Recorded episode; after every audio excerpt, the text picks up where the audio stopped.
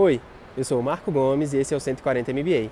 Hoje a gente vai falar sobre os documentos envolvidos numa rodada de investimento. Fica por aí que tem muita coisa interessante.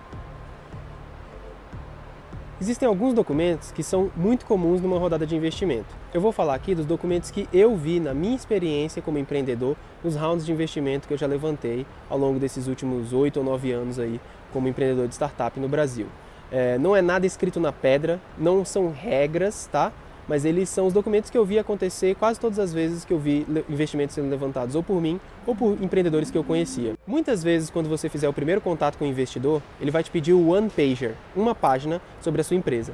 Esse one pager normalmente é uma versão super resumida do seu negócio, com alguns gráficos sobre seu crescimento, sobre suas vendas, eventualmente é, o design do aplicativo que você está fazendo, suas propostas de valor e etc. É uma página super resumida, também tem que pôr sobre a equipe, é realmente muito difícil fazer o one pager. Normalmente ele pode ter duas colunas com bastante informação, mas sem ficar coisa demais. Então, o one pager é um resuminho do que você vai apresentar no próximo documento, que é o pitch.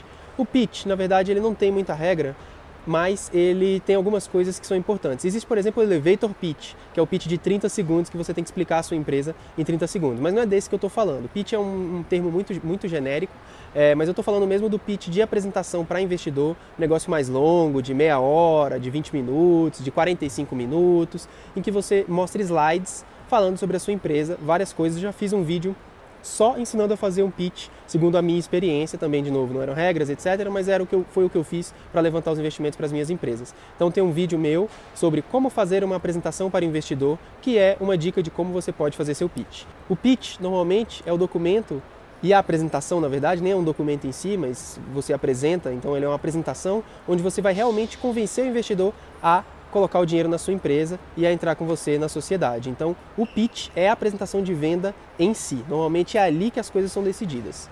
Beleza, o investidor gostou do seu pitch, diz que quer fazer um investimento, vamos para os próximos passos. Próximo documento, que é o MOU, o Memorando de Entendimento. O Memorando de Entendimento é onde você e o investidor vão combinar que vão continuar conversando, onde vocês vão trocar informações confidenciais, onde vocês vão começar a discutir valores um pouco mais é, profundamente, onde as coisas vão começar a acontecer. Ele ainda não é um investimento feito, não é um compromisso de investimento, mas ele é um, um, um memorando, uma combinação de que vocês estão com intenções sérias de ter um relacionamento.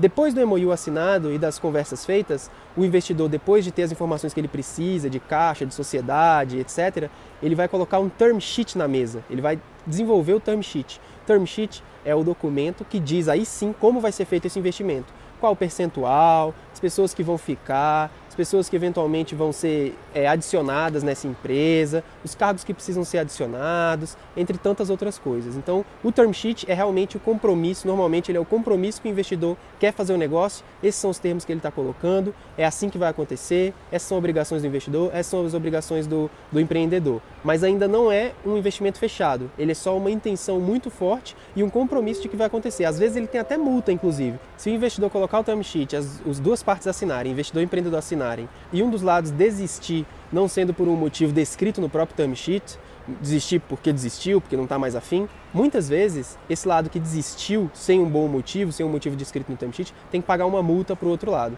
Então é comum isso acontecer, não é 100% das vezes que existe multa no term sheet, mas é, é comum acontecer. Depois do term sheet vem o due diligence, que é a parte mais burocrática. Due diligence é quando o investidor vai fazer uma análise completa da empresa com advogados. É quando os advogados vão conversar. E aí vai ter é, background check dos empreendedores criminal, vai ter background check da empresa, vai ter é, auditoria às vezes, vai ter muita coisa para ter certeza que a empresa está perfeita coisas trabalhistas. É muito importante a empresa no Brasil, por exemplo, é muito comum ter PJ, funcionários trabalhando como PJ ou de maneira irregular que não seja na CLT. Nesse momento, o due diligence pega isso, isso gera problema. Então, tem um monte de coisas que precisam acontecer e o due diligence é a conversa dos advogados, é a conversa mais sensível onde as coisas podem sim dar errado. Se o due diligence passar, aí vem o que? O shareholder agreement, o acordo de acionistas.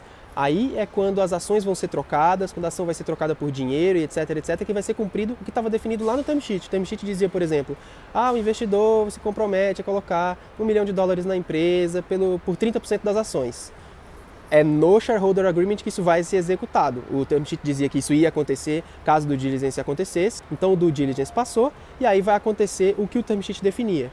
Vai ter o shareholder agreement, as, as ações vão ser emitidas, a conta vai entrar, o dinheiro vai entrar na conta da empresa e a empresa vai ter o investimento recebido e os, e os investidores vão ter as ações que tinham sido combinadas. Então, estes são os documentos que eu normalmente vi seriam usados num processo de investimento.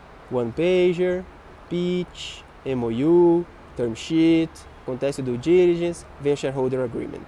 Uma vez que esse processo todo aconteceu, sua empresa recebe o dinheiro na conta e você tem uh, um novo sócio, que é o sócio investidor.